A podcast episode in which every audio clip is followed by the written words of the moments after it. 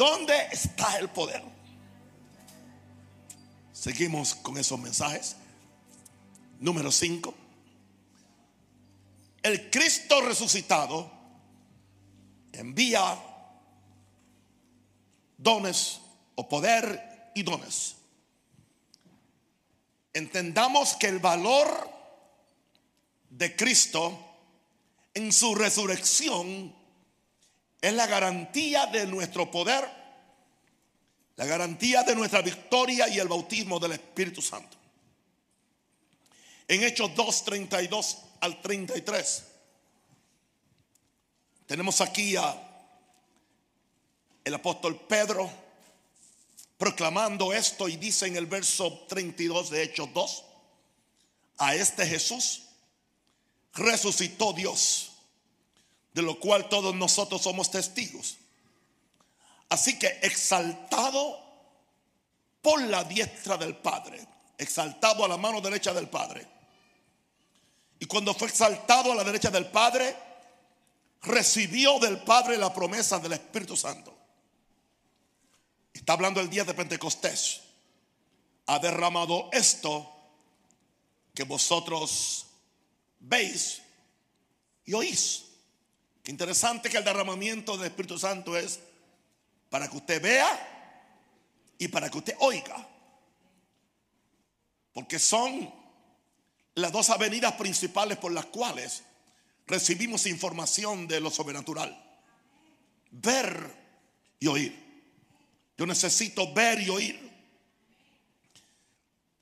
Habiendo recibido del Padre la promesa del, del Espíritu Santo, ha derramado esto. Estaba hablando del bautismo del Espíritu Santo. ¿Qué vieron ellos? Vieron lenguas de fuego. ¿Qué oyeron ellos? Los oyeron alabando a Dios. ¿Qué oyeron ellos? Los oyeron hablando en otras lenguas. Hechos 4:33. Y con gran poder los apóstoles daban testimonio de la resurrección del Señor Jesús. Ese era su mensaje. Y como consecuencia, abundante gracia era sobre todos ellos. Estamos hablando del bautismo del Espíritu Santo, el cual es un regalo o don de Jesús para todo el que cree en Él y nadie debe conformarse hasta que no lo reciba. No debería ser una opción o preferencia doctrinal porque nunca lo fue para la primera iglesia. No hay una prueba factible que este don del Espíritu haya cesado o sea inferior hoy en manifestación a lo que fue en el libro de los Hechos. Hoy, más que dos mil años atrás, necesitamos urgentemente un nuevo bautismo del Espíritu Santo. Porque este bautismo es la prueba de que Cristo se levantó de, los muertos, se sentó a la diestra del Padre, ha sido glorificado, ahora sentado en gloria y majestad, con todo poder en los cielos y en la tierra. Necesita que su cuerpo humano que quede en la tierra, que es la iglesia, cuerpo de Cristo, tenga el mismo poder que él tenía cuando él vivía en la tierra. Somos el cuerpo de Cristo. Antes de irse, él prometió que esta iglesia haría cosas mayores que él. Juan 14, 12. De cierto, de cierto digo, el que en mí cree las obras que yo hago, él las hará también y aún hará mayores porque yo voy al Padre. Para que esto sea posible, la iglesia necesita recibir el poder de Dios que lo llena todo en todo. Esto es lo que hace el bautismo de poder del Espíritu Santo. Decir que este bautismo es cesado porque solo vino una vez es, negar el ministerio de Jesús a la dieta del Padre. Negar el bautismo hoy es negar el ministerio de Jesús a la derecha del Padre.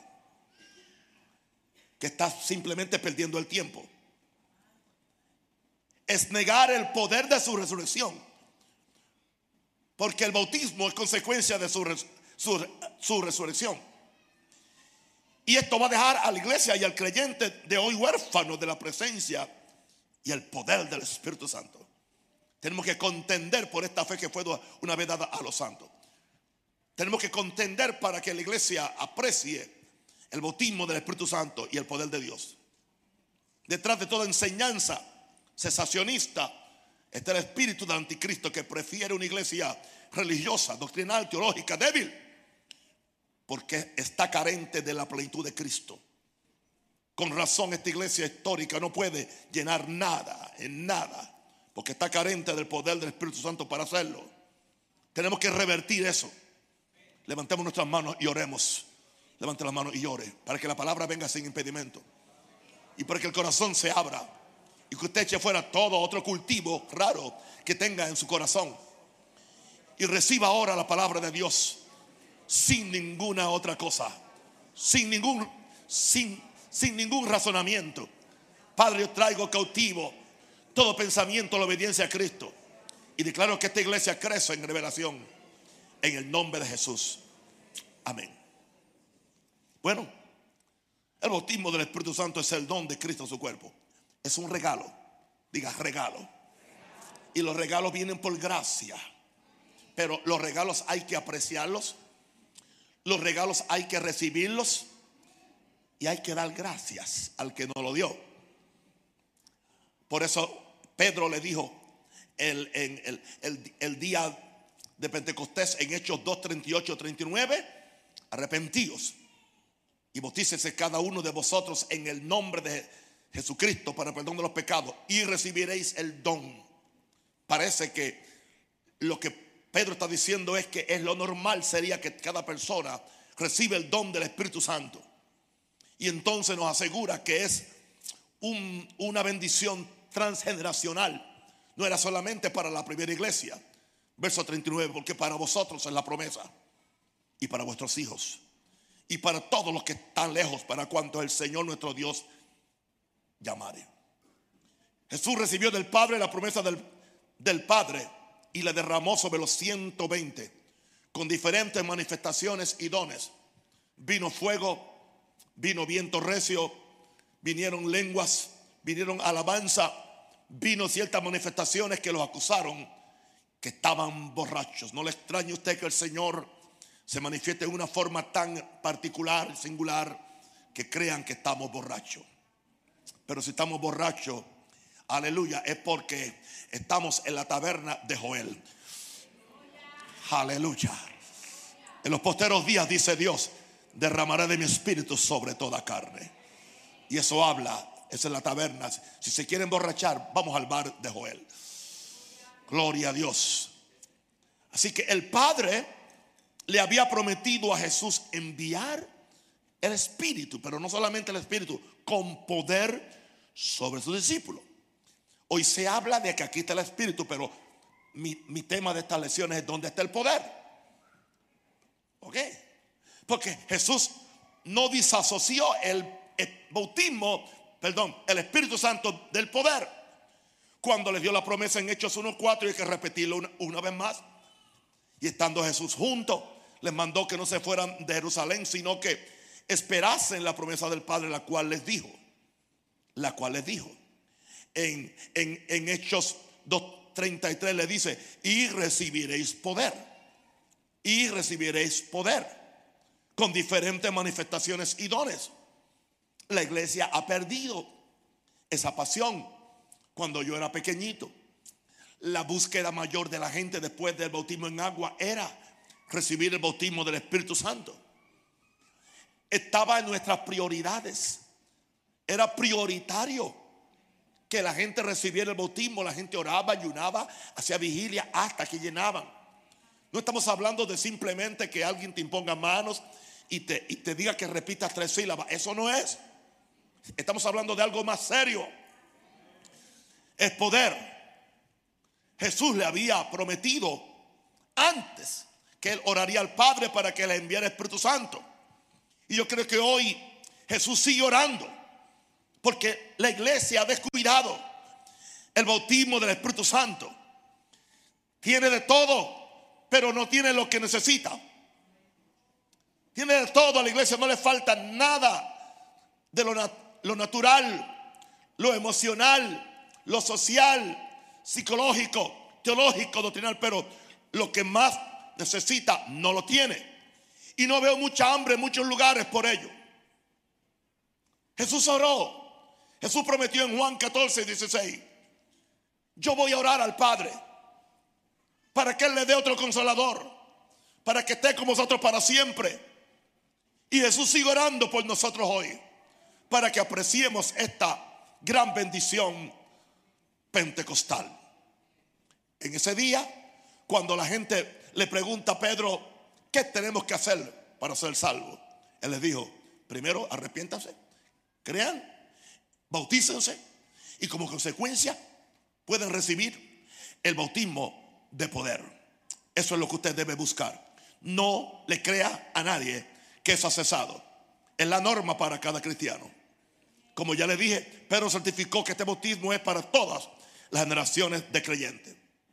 Ahora, ya hemos en, en otras lecciones, pero lo quiero recapitular una vez más. Este bautismo vino en diferentes lugares en el libro de los Hechos. Y indicando esto que la bendición de Hechos 2 no se agotó. La promesa de, del bautismo no, no se agotó en una, en, una, en una venida, sino que esta promesa se repitió en Samaria. Hechos 8, 4 17.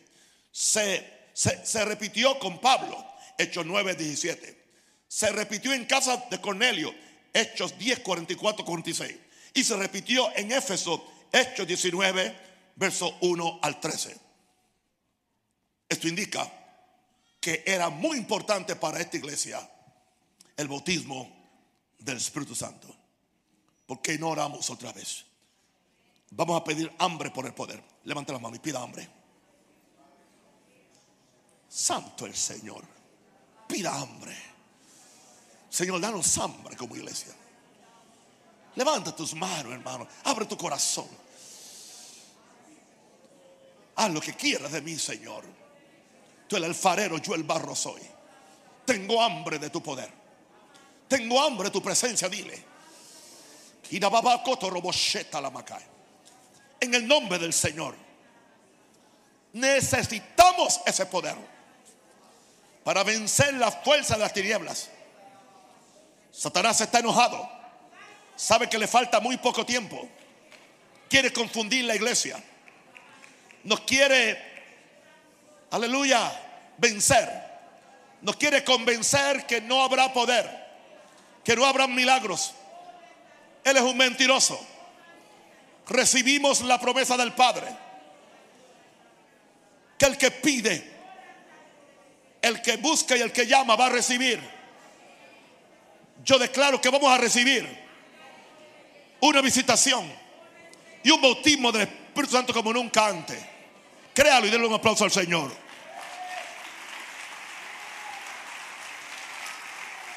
Aleluya. Ahora, mi segundo punto en esta noche. Cada creyente puede ser participante de la carismata del Espíritu Santo. Cuando hablamos de la carismata, nos referimos a los dones del Espíritu Santo. En Efesios 4, 7 dice, pero a cada uno de nosotros fue dada la gracia conforme a la medida del don de Cristo. Pero a cada uno de nosotros fue dada la gracia conforme, o sea, la gracia para todos. Los dones son gracia. Primera Corintios 12, 7 dice, pero a cada uno, otra vez, la palabra cada uno, otra vez se repite, pero a cada uno, diga a cada uno, le dada la manifestación del Espíritu para provecho. Otra vez aparece la expresión a cada uno en 1 Corintios 12, 11. Pero todas estas cosas las hace uno. 1 Corintios 12, 11. Pero todas estas cosas las hace uno y el mismo Espíritu, otra vez, repartiendo a quién? A cada uno. Diga, a cada uno. En particular, como Él quiere. Wow. Tres veces. Cada uno, cada uno y cada uno. El día de, el día de Pentecostés cada uno habló, habló en otras lenguas. El día de, Pentecostés, cada uno tuvieron lenguas de fuego que se posaron sobre, sobre su cabeza. El día de Pentecostés, cada uno estuvo borracho por la venida del Espíritu Santo. Ese día cada uno fue bautizado en el Espíritu Santo. En ninguna de las incidencias en los, en los hechos, las lenguas fueron para predicarles el Evangelio, como he dicho antes a las diferentes naciones presentes, Pedro les predicó en el lenguaje particular. ¿Qué fue lo que recibieron ellos? el lenguaje del cielo. ¿Qué, recibieron ellos? El lenguaje que Dios habla. Es el lenguaje que se habla en el cielo. Es, es, el lenguaje del Espíritu Santo. Pablo dijo, si yo hablase lenguas humanas, pero después dice y angélicas. Porque él hablaba lenguas humanas. Él hablaba latín, hablaba arameo, hablaba hebreo, hablaba, hablaba el griego y quizás un poco de árabe. Pero él dice, pero también hay lenguas angelicales. Y estoy seguro que Pablo se estaba refiriendo al don del Espíritu Santo, a las lenguas que tú recibes como consecuencia del bautismo del Espíritu Santo. Por eso, una forma de activar la operación de los ángeles es orando en otras lenguas. Será esa la razón por la cual se, combate y se persigue tanto el don, el don de lenguas. será que Satanás quiere engañarnos y quiere darnos a entender que no es importante, que ahora lo importante es el conocimiento, la doctrina, la teología. Nada, el diablo no le tiene miedo a ninguna doctrina, teología, mandamientos de hombre, estructura eclesiástica y recibiréis poder. Oh, gloria a Dios. Sí, porque muchos dicen que, que hablaron en lengua y que para predicarle el evangelio. No, no, no, no, no, no, no. Pedro les predicó en el lenguaje que él conocía. Les predicó en, en arameo, que era el idioma que usaban los judíos en ese tiempo. Él les predicó. Ahora, ahora, ahora aquí, ¿qué sucedió ese día? Ese bautismo fue una señal a los incrédulos que Cristo estaba hablando por medio de los discípulos que Cristo estaba presente. Que el mismo Cristo que ellos habían matado y que habían negado estaba a la diestra del Padre. Había cumplido su palabra enviando el Espíritu Santo. Por eso en Hechos 2.11 dice, cretenses, árabes, les oímos hablar en nuestras lenguas las maravillas de Dios. Pero ahí no estaban predicando. Ahí estaban alabando a Dios. Estaban adorando a Dios. Entonces cada uno de ellos estaban hablando en diferentes lenguas. Lenguas humanas por medio que nunca aprendieron, no para predicar, sino para magnificar a Dios. ¿Por qué? Como una señal a los incrédulos. Porque dice Pablo en 1 Corintios 14 que son señal a los incrédulos. Porque ellos, ellos dicen, pero ellos no son cretenses, ellos no son árabes. ¿Cómo están hablando nuestras lenguas? Una señal de Dios. Gloria a Dios. En casa de Cornelio, las lenguas eran para alabar a Dios. Hechos 10:46. Dice, dice, porque los, oían que hablaban en lenguas. Hechos 10:46. Rapidito lo que me ponen los versos. Porque los oían que hablaban en lenguas y que magnificaban a Dios. ¿Qué hacían? Magnificaban a Dios. ¿Qué, qué hacían con la lengua? Magnificaban a Dios. Si quiere un estudio más completo, creo que yo prediqué un estudio de seis mensajes. Creo que aquí los lunes por la noche está ahí disponible el misterio de hablar en lenguas. Gloria a Dios. Ahora, en Éfeso, después que Pablo les, impuso, les impuso las manos, hablaban en lenguas y profetizaban. Hechos 19:6. Estoy recapitulando esto para aquellos que no han oído los primeros mensajes. Y habiéndole impuesto Pablo las manos, vino sobre ellos el Espíritu Santo. Otra forma de recibir el bautismo es por medio de la imposición de las manos. Y hablaban en lenguas y profetizaban. Pero tenga cuidado, no se deje poner las manos de cualquier Juan de los palotes. No se deje poner las manos de alguien que está en pecado, de un adúltero, un fornicario, porque le va a comunicar el demonio que tiene. Si usted no conoce el testimonio de, de alguien, no le meta su cabeza. Se la va a dañar. Y algunos que ya la tienen medio dañada. Sí, porque hay gente que anda metiendo en la cabeza a todo el mundo. No, no, no. Ok. Y aún dentro de esta iglesia, cuando oramos unos por otros, de esa manera de estarle poniendo las manos a otros en la cabeza. De esa cosa. Eso, eso aquí lo se lo autorizamos a los que están en ministerios, a los que tienen un liderato ya aprobado y que yo sé que tienen buen testimonio. Pero no, no cualquier persona que aparece enseguida quiere ponerle manos en la cabeza. Aleluya. En vez de usted ponerle manos en la cabeza, póngase manos en su lengua.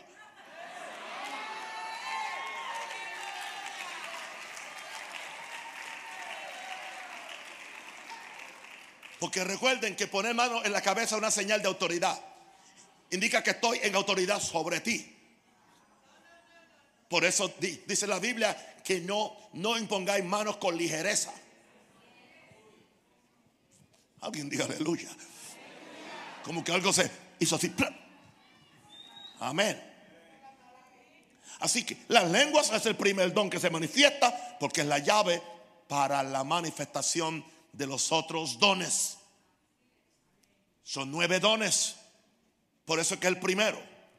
En 1 Corintios 12, Pablo habla de estos nueve dones que el Espíritu reparte para manifestar la multiforme gracia de Dios en la tierra. Para eso son. Vamos conmigo a 1 Corintios 12, 7. Espero que tengan el verso listo. 1 Corintios 12, verso 7. Voy a leer hasta el 11. Aleluya. Bien, ahí estamos. Mire cómo empieza. Dice, pero a cada uno les dada la manifestación del Espíritu para provecho.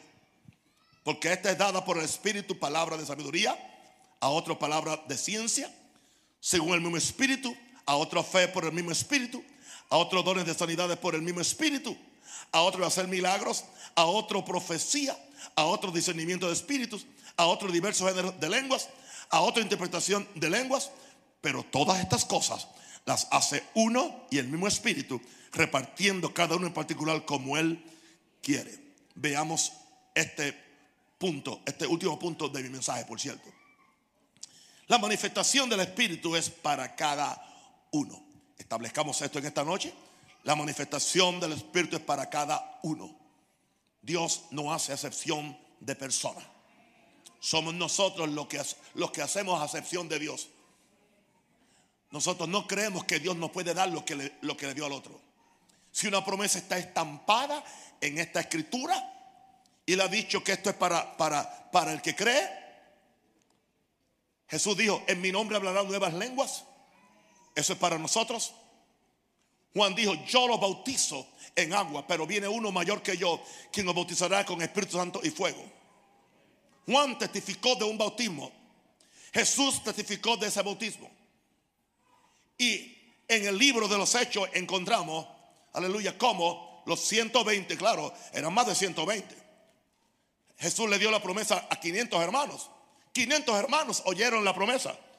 500 hermanos oyeron, no se vayan de Jerusalén hasta que sean investidos con el poder del Espíritu Santo. Yo no sé si los 500 empezaron a orar o si empezaron 400 o 300 o yo no sé si es que algunos empezaron a orar y ya cuando veían el segundo día se fueron algunos, el tercer día se fue otro grupo, el cuarto día otro grupo y ya cuando llegó el día décimo quedaban 120. ¿Saben lo que estaba Dios? Dios estaba purificando el grupo. Esperó que se fueran todos los mentirosos, los adúlteros, los vagos, los, los, los incrédulos, los que estaban buscando un show. Y cuando el Señor vio que la casa estaba, estaba limpia, dijo, bueno, ahora vamos a enviar el don del Espíritu Santo. Porque esa es la única forma que los 120 lo recibieron. Yo no estoy diciendo que usted lo va a sacar de aquí, ¿ok? Usted no, usted no tiene que irse. Porque, porque usted no se hace parte de los 120. Dile, Señor, levanta la mano. Dile, Señor, yo quiero ser parte de este vivamiento. Yo quiero ser parte de este poder. Bautízame, lléname y dame los dones del Espíritu Santo. Amén. Gracias, Padre. Santo el Señor. Oh Jesús, ese espíritu de fiestas patrióticas. Lo ato en el nombre del Señor. La gente viene como con otra cosa, como están pendientes de otra cosa. Algunos se están viendo con la toalla en la playa. Sí. Otros están viendo allá comiendo pescado allá en, el, en la playa. Mire, eh, quédese aquí conmigo en lo que yo acabo. Amén. De gloria a Dios. Así que la manifestación es para cada uno. No solamente son para cada uno, son para provecho. Pero para provecho de quién? No para provecho tuyo. Uno de los problemas con los dones del Espíritu Santo se creen que son etiquetas. Etiquetas que me hacen ver importante. Yo tengo el, yo soy el sanador. Yo creía que era Jehová, que soy su sanador. Yo soy el profeta.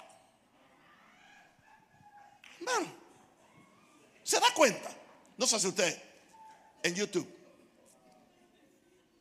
Especialmente las mujeres. Las mujeres fluyen más en eso que los hombres. Cuando tienen una gracia de profetizar, enseguida se montan el título profeta. Como que creen que eso va a hacer que la gente crea más en ellos o ellas. Tú no necesitas un título. Es la evidencia de lo que tú dices. Hello. Más del 90% de los profetas en YouTube no saben ni dónde tienen las narices. Están buscando reconocimiento, están buscando que los miren a ellos. Muy peligroso. Porque los dones del Espíritu son para provecho. ¿Y sabe una cosa? Edificación del cuerpo. Así que esos llaneros solitarios o llaneras solitarias, que no se someten a nadie, pero le quieren profetizar a todo el mundo y manipular a todo el mundo con su profecía. Una pregunta, ¿quién es tu cobertura espiritual? ¿A quién tú te sometes? ¿Quién, quién está regulando tu comportamiento? ¿A quién le tienes que dar cuenta? Que nadie se equivoque. Yo creo en la institución de la iglesia. Y el orden de Dios es por medio de la iglesia. Por medio de las autoridades. Por medio de los cinco ministerios que hablaré la próxima vez. Apóstoles, profetas, pastores, evangelistas y maestros.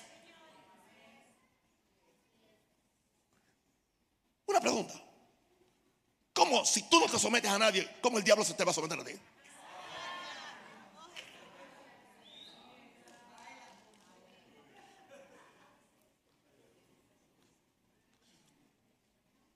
Sigamos el ejemplo del centurión que le dijo, yo soy un hombre bajo autoridad. Nunca dijo, tengo autoridad. Dijo, bajo autoridad. ¿Bajo autoridad de quién? Bajo autoridad del César.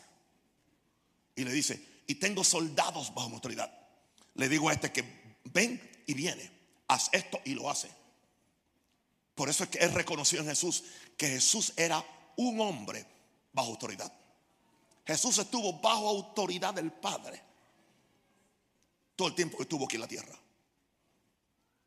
Por lo tanto, tenga cuidado, sea sabio. No siga detrás de cualquier cabeza de, guano o de algodón. Porque le profetizó algo y le salió a usted algo. Todo el mundo es un falso profeta, de momento la pega. Cuídese, no se exponga a la operación de los falsos profetas. Porque vendrán muchos en mi nombre diciendo, yo soy el Cristo. Y harán señales pero por sus frutos los conoceréis.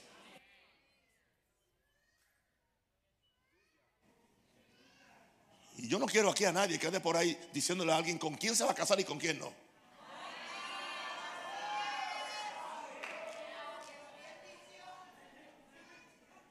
Usted se casó con quien le dio la gana y ahora usted quiere dominar el casamiento a todo el mundo. Los dones son para provecho, diga para provecho. Y edificación del cuerpo, para eso son. Si no contribuye a la edificación, si no contribuye al amor, si no contribuye a, la felicidad, no son de Dios. Porque el Espíritu Santo es un espíritu de orden. Vamos a ver aquí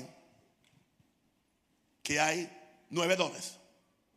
Esto no es un mensaje sobre los dones, no hay tiempo para eso. Se pudiera hacer en el futuro, si, Cristo no, no, viene antes. Hay nueve dones. Y se dividen en tres grupos. Hay tres dones de revelación. Hay tres dones de poder y hay tres dones de inspiración. ¿Ok? Diga conmigo, revelación, poder, inspiración. Vamos a ver los tres dones de revelación. Los tres dones de revelación son palabra de sabiduría, palabra de conocimiento y discernimiento de espíritus. Estos tres dones son habilidades sobrenaturales del Espíritu Santo de Dios que Dios le concede a personas bautizadas y llenas del Espíritu Santo para traer la revelación de las cosas ocultas de, Dios.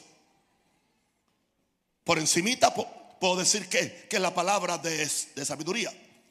La palabra de, sabiduría es la habilidad para conocer los misterios que están escondidos en Dios, que se llama sabiduría.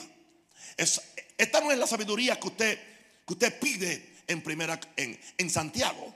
No, esto es un don del Espíritu Santo. Personas que tienen una palabra de sabiduría y que para la, situación más difícil le cae y saben cómo resolver el problema.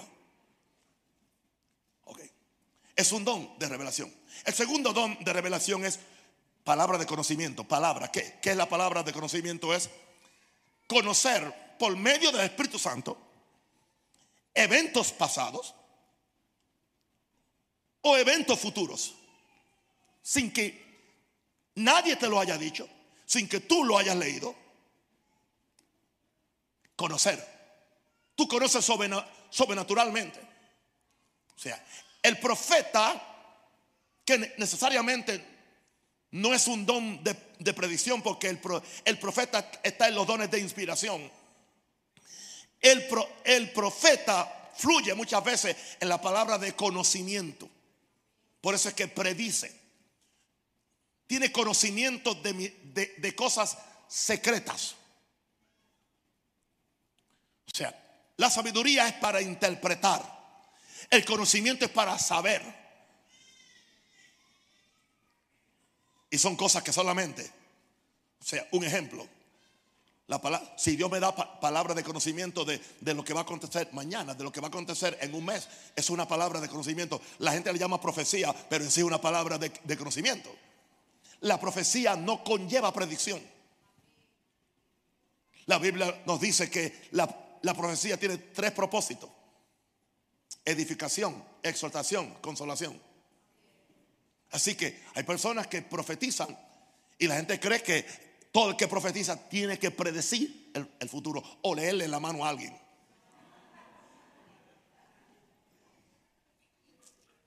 Entonces, los tres, los tres dones de revelación, sabiduría, palabra de conocimiento y discernimiento de espíritus. ¿Por qué es un don de, revelación? Es cuando sobrenaturalmente se me abren los ojos o se me, se me abre el espíritu para yo saber que hay demonios en el ambiente. O para yo saber que hay ángeles en el ambiente.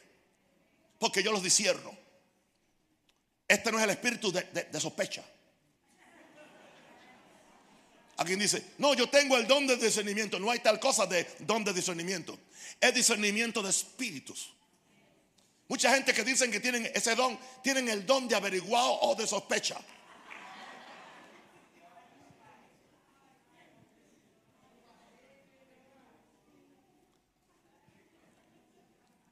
Con este don tiene revelación del mundo de Dios, los ángeles, del mundo de Satanás, Satanás y los demonios. Y tercero, y puedes discernir los espíritus de los seres humanos de forma que no te engañen. Por eso que son tres dones de revelación. ¿Ok? Ya le di el primer set, son tres. Vamos a ver el segundo set. El, segundo set son los tres dones de poder. Son tres. El don de fe, que no es la fe que viene por la palabra. O sea, no es la fe que crece por la palabra. El don de fe es algo que en un momento determinado te viene fe para hacer hazañas que tú no puedes repetir en cinco minutos. Porque tú no lo inventaste. No es la fe tuya. Es un don, es un don sobrenatural del Espíritu Santo. Cosas que tú dices, ¿y cómo yo, yo hice esto? No, yo no lo hice. Yo simplemente el don se manifestó en mí. Por eso siempre que veamos los dones del Espíritu, no nos enamoremos de la persona que los trae. No adoremos al profeta. No adoremos al, al sanador. No adoremos al predicador. Adoremos a Jesús. Él tiene que ser el centro. No hagamos dioses de los profetas para andar detrás de ellos.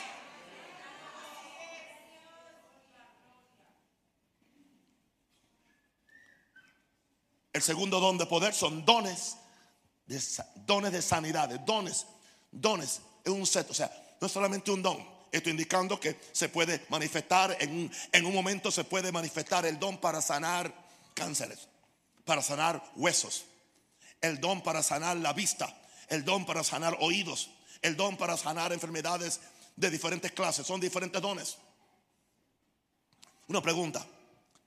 ¿Es que yo tengo dones? En la forma como yo lo veo, yo no tengo ningún don. El Espíritu Santo tiene todos los dones.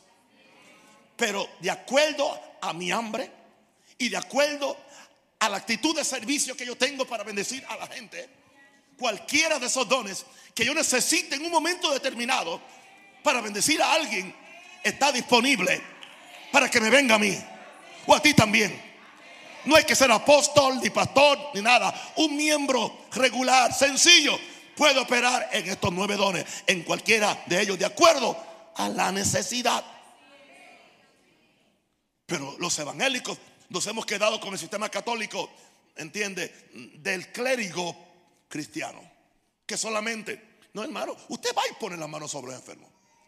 Usted puede ejercer estos nueve dones, pero tiene que estar lleno del Espíritu Santo de Dios. Porque Él es quien reparte a cada uno. Como Él quiere, pero Él quiere al que está listo, al que está preparado y al que es un, al que es un, vaso santo para su gloria. Y que no busca su provecho, busca edificar a la iglesia. Porque estos dones son para amar y servir y levantar a otros. Simplemente para eso.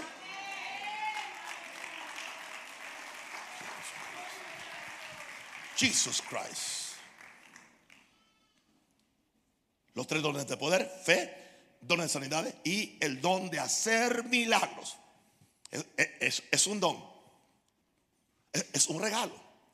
en un momento determinado, los evangelistas verdaderos fluyen mucho en este don, el don de hacer milagros. Es hacer cosas que es imposible hacerlas en la forma normal, o intelectual o emocional. Son milagros. Y yo pudiera decir, o sea, un milagro es diferente a una sanidad. O sea, la sanidad es que si, si la mano está torcida y se expande, eso fue que una sanidad. Pero si no había mano y salió, eso es un milagro. La sanidad es que si estaba ciego y viste, tú viste. Pero el milagro es si no había el ojo y el ojo se formó, eso es un milagro. El milagro es una obra de poder. El, el milagro es una obra creativa del Espíritu Espíritu Santo de Dios. Uh, Ese es el segundo set. Entonces está el tercer set, que son los dones de inspiración. Le dije revelación, poder y, ahora los tres dones de inspiración, que son profecía. Fíjense que para qué es la profecía? Para inspirar a la gente.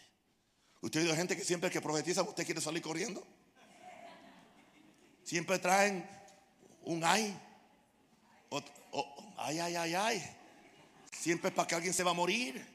O que viene un terremoto, viene esto, viene lo otro. Y yo no dije que eso no puede suceder. Pero no que la misma cantareta todo el tiempo. Gente que ya, hay gente que usted sabe ya lo que iban a profetizar. La profecía tampoco es para usted citar versos bíblicos. Una vez yo estaba en Costa Rica y había una hermanita que profetizaba y cada vez que profetizaba hablaba de las frutas y hablaba del valle, de las flores y que esto y que esto otro. Y yo digo, esta es lo que me está profetizando es acerca de Hawái.